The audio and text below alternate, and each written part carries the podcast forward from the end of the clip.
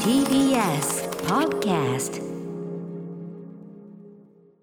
時刻は6時30分になりました5月25日火曜日 TBS ラジオをキーステーションにお送りしているアフターシックスジャンクションはい、えー、パーソナリティの私ライムスター歌丸です。本日は所属事務所会議室からえっ、とミロのヴィーナスの香りを嗅ぎながらリモート出演しております。えー、そして TBS ラジオダイレクトスタジオにいるのは火曜パートナーの宇垣美里ですさあここからはカルチャー界の気になる人物ことを紹介するカルチャートークのコーナー今夜はお二人のゲストとお電話つながっておりますまずは4月5日の月曜日以来のご登場ですラッパープロデューサーのパンピーさんですこんばんはどうも、どうもです。パンちゃんどうもお疲れ様でーす。どうもーごぶはいご無沙汰じゃないね。はい、ご無ど沙うも汰じどうゃもないです。結構最近でもあります。 結構最近でしたね。はい、ということで。で、まあでもねあのパンちゃんと話せるともう短いサイクルで話せるともうそれだけで嬉しいというね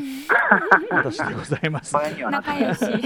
はい、ということでパンピーさんご紹介をじゃあ宇垣さんからお願いします。パンピーさんは2017年にファーストアルバム「モダンタイムス」をリリース去年は EP「ザ・ソファキングダム」をリリース今年3月には限定的に発表してきた楽曲たちを集めた「スモールトークンパート2」を発表しましたはい、えー、パンピーさんもちろんね、えー、とライブコーナーのご出演であるとか、あとおすすめアメコミのね話とかでちょいちょいね、あのご協力いただいております。は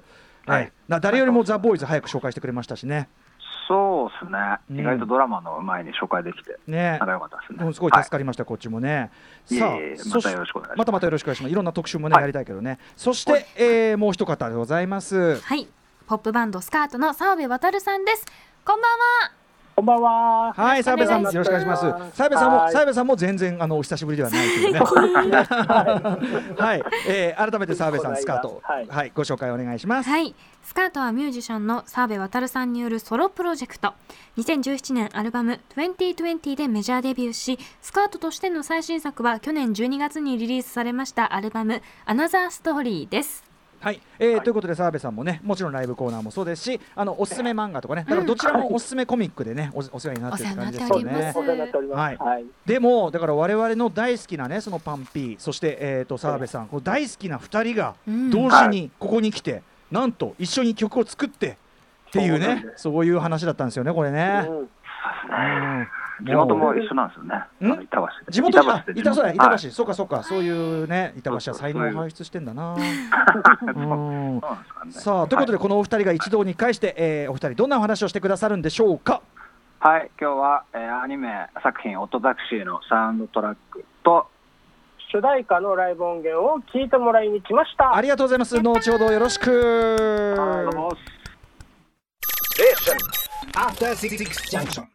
ここからはカルチャートーク今夜のゲストはラッパーのパンピーさんとスカートの澤部渉さんです改めてよろしくお願いしますよろしくお願いします。はいお願いしまお願いしますすえー今夜はお二人が音楽で関わられたアニメ「オッドタクシー」のサウンドトラックが発売されたばかりということで、まあ、その劇中で流される音楽いわゆる劇版のお話と、えー今夜のためになんと取り下ろしていただきました、うん主題歌のライブ音源を披露していただきますまずはアニメ「オッドタクシー」について簡単にご紹介しておきましょう、オットタクシーはテレビ東京にて毎週月曜日深夜2時から放送中のテレビアニメ Amazon プライムビデオでも見放題独占配信中となっています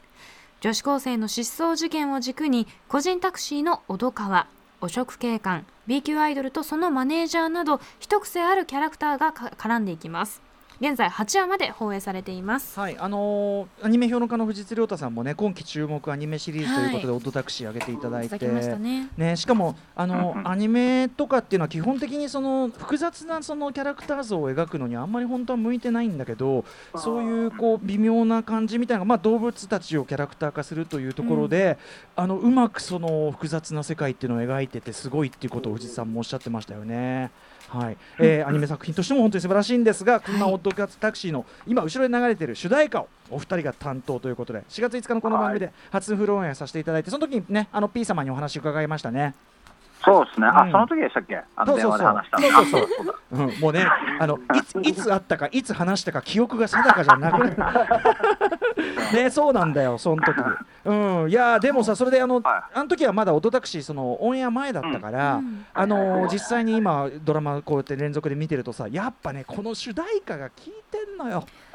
ねかかっこいいあありがのたいですもう本当にさだから憎い、は憎いなと思ってますよそれは ねはいいやもう澤部さん様々でもう素晴らしい曲でとんねでもない、とんでもない。いや本当にでもこのコンビっていうのはねすごくいい、ね化学反応を起こしてると思うんですけど、うんあのまあ、前にはちょっと一回 P 様にお話聞いてるんでちょっと今回は澤部さんサイドからお話を伺おうと思うんですけど、はい。この「オートタクシー」主題歌、えっとまあ、まず P さんとこう改めてなんでコラボする経緯になったんですかでもやっぱりこう、あの、アニメ作品の、なんか劇版を確か、うんあの、サミット側でやるっていうのがまず決まってあいて、先にねなるほどなるほどう、んで、そこで主題歌をどうしようかみたいな流れになった時に、こう、誰かをやりたいねみたいな話になったそうです。うんうんうんうんで、それで 僕に白羽の矢が立ったっていう。へー感じだったんじゃなかったっけ、うんうんどうでしたっけ合ってますあそんな感じ です。それではい。おおはい。大体合ってます。まあ、P, P 様的にはやっぱり澤部さんと一回その板橋仲間でもあるし一回なんかやりたいなみたいななんとなくはあったんですかじゃあ、そうですね。やっぱあのなんだろうサビとかフックをこうメロディーで、うんあのキャッチーなものにしたいっていうのもあったし、うんうんうんなんかそれで最初にパッと浮かんだのがそのうん澤部さんだったんですね。うんうんまああの前にちょっと前にも共演したりとかしてて配信のライブで、うんあなるほそうどですね、うんそううんだしあの板橋出身っていうのもあって、うんなんかこれリンクするんじゃないかなと思ってうん刺させていただきました。なるほどはいね、でえっと実際ねこれ曲はどういう手順で作ってったんですか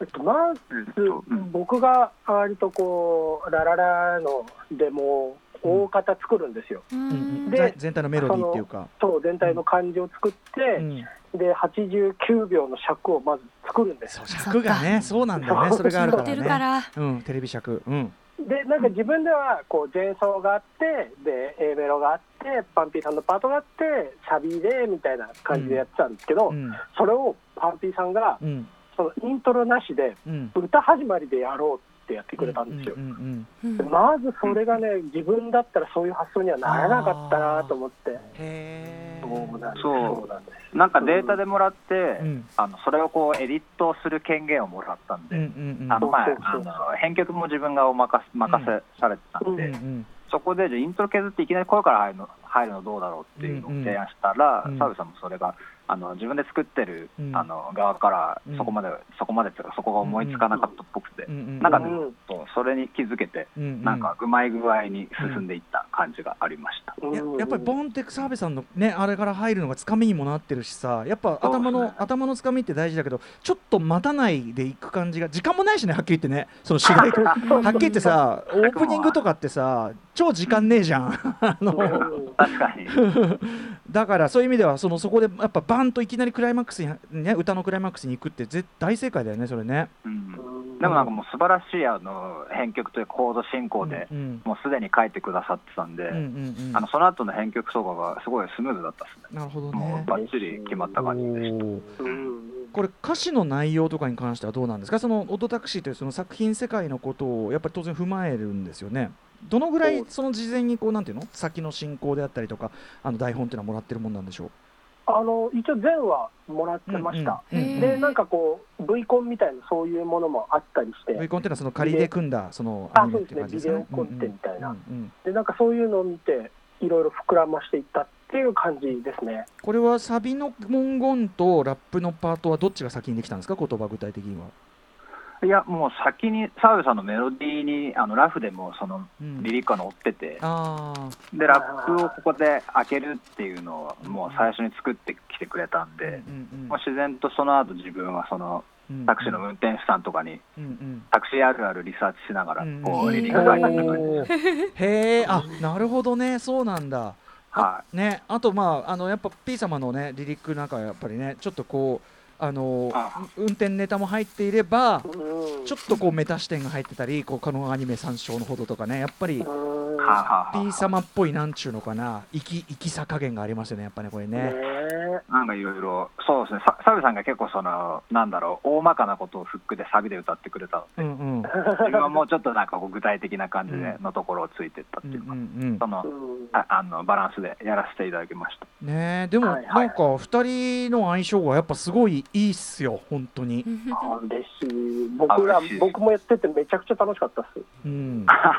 うん、そうでも本当ストレスなく、うんうんさらっと結構できましたね、なるほそどうでねす。ねプロとかも。うんいやー本当に、はいあのこれでさらにこうドタクシーという作品ねなんかこうぐっとこう上がった感じがあると思うんですがさあということで今日はえっとこの番組用になんとえっと取り下ろしライブバージョンをすでに収録していただいてるんですよねはいこれはどんな内容なんでしょうか、あーっとまあその 説明する前にとりあえず聞いてみましょう。あ先にね音源、はい音源よしじゃあは聞いきましょう、じゃあこれはじゃあ P 様紹介にしましょうかね P 様お願いしますはい、あじゃあ自分、せうんあの紹介しちゃって大丈夫ですかお願いしますははいいえーじゃあスカートとパンピーでオットタクシーリモートバージョンどうぞ。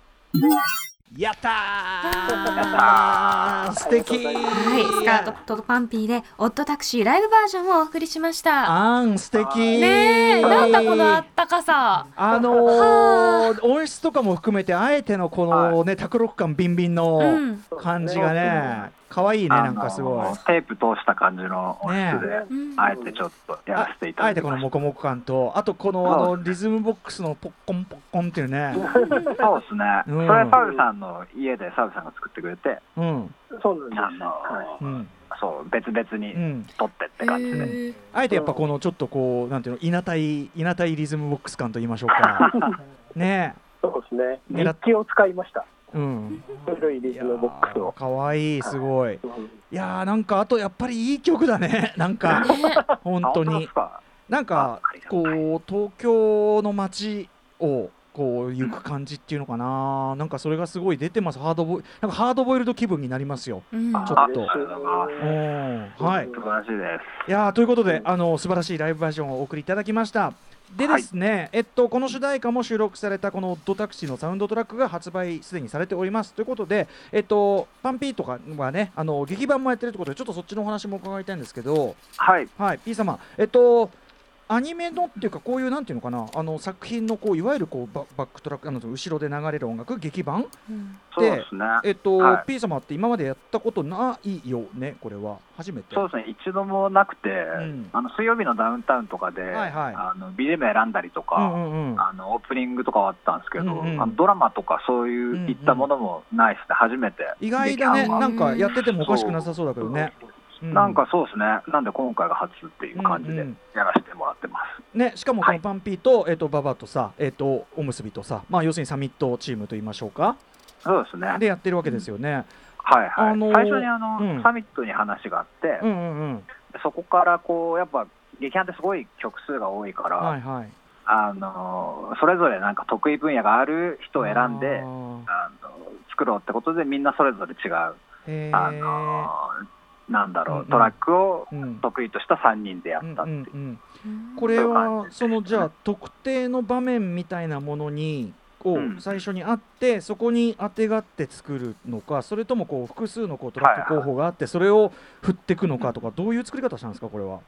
もう台本というか脚本があって、うんほんで言ったらそのなんか悲しみのシーンだったりとか、うんちょっと暴力的なシーンだったりとうんうか、んあのそのもう名前がラフで40個ぐらいついてて、うんうん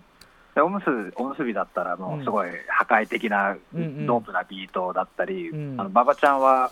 うん結構あのメロウなビートが得意だったりしたんうで。うううんあそこを割とすんなり分担決めて、ああなるほどうん、それで作ってったっていう。ここは感じでしたここはじゃあおむすびやってババちゃんやってみたいな振りがあって。そうですね。うんこれさトラックのさ長さとか別にこのシーンに対してこの長さで当ててとかさあとテンポ感とかさほら、ね、シーンのその編集とかとも関係すると思うけどどの程度こはいう作り手の人から指定があったりするものなんですか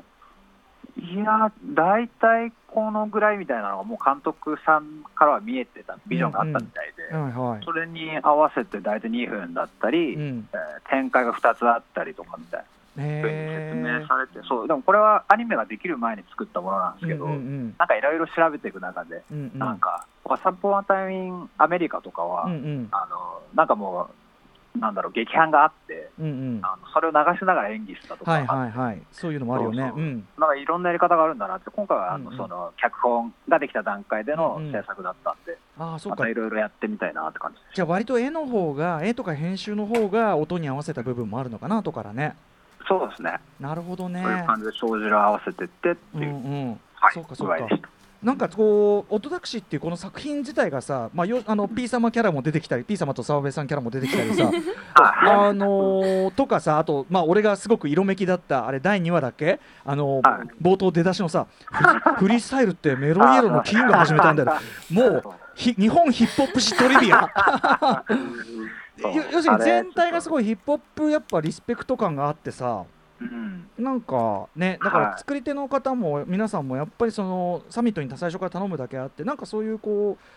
うなんていうのヒップホップ的なビート感グルーブっていうのをありきである種作ってるとこあるんですかねやっぱね。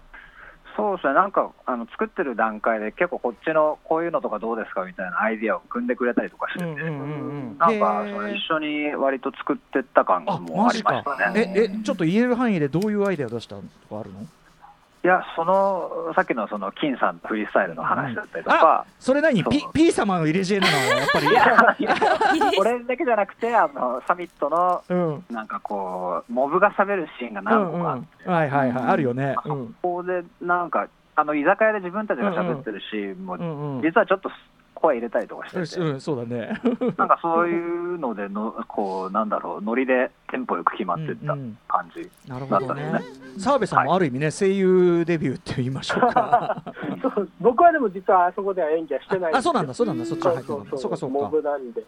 か。いずれね、でもね、なんか。うん出てきてほしいな。いやーでもね、やっぱメロイエロの金っていうところはね、やっぱそれは ね、本当に歴史に残る瞬間でした、俺の、俺史上に残る瞬間で した、俺がテレビで流れた瞬間、でもあの本人様もあの、うんちゃんと拾ってくれてて、金ちゃんね、喜んでたね。はい、ありがとうございます。はいはいということで、ちょっとあっという間にお時間近づいてきてしまいました。はい、パンピーさんとスカート澤部渉さんが歌う主題歌を含む全26曲が収録されましたアニメ「オットタクシー」のオリジナルサウンドトラックは絶賛発売中となっておりますそしてアニメの本編もまだまだ放送中ですいろんなね、あの本放送もあるし、いろんなあの配信サービスとかでも見られますからね。はい。はいはいそしてえっ、とお二人それぞれのお知らせをお願いします。じゃあ、えー、P 様、パンピーさんお願いします。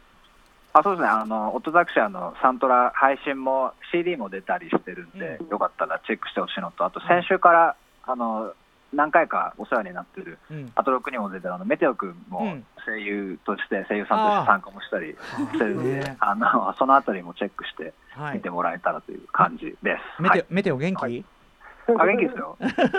すごいもう、このキャラクターのことばっかつぶやいてます。うん。あの、はうん。ねい。アイコンも変わっちゃって。えー、あ喜んでるん ですね。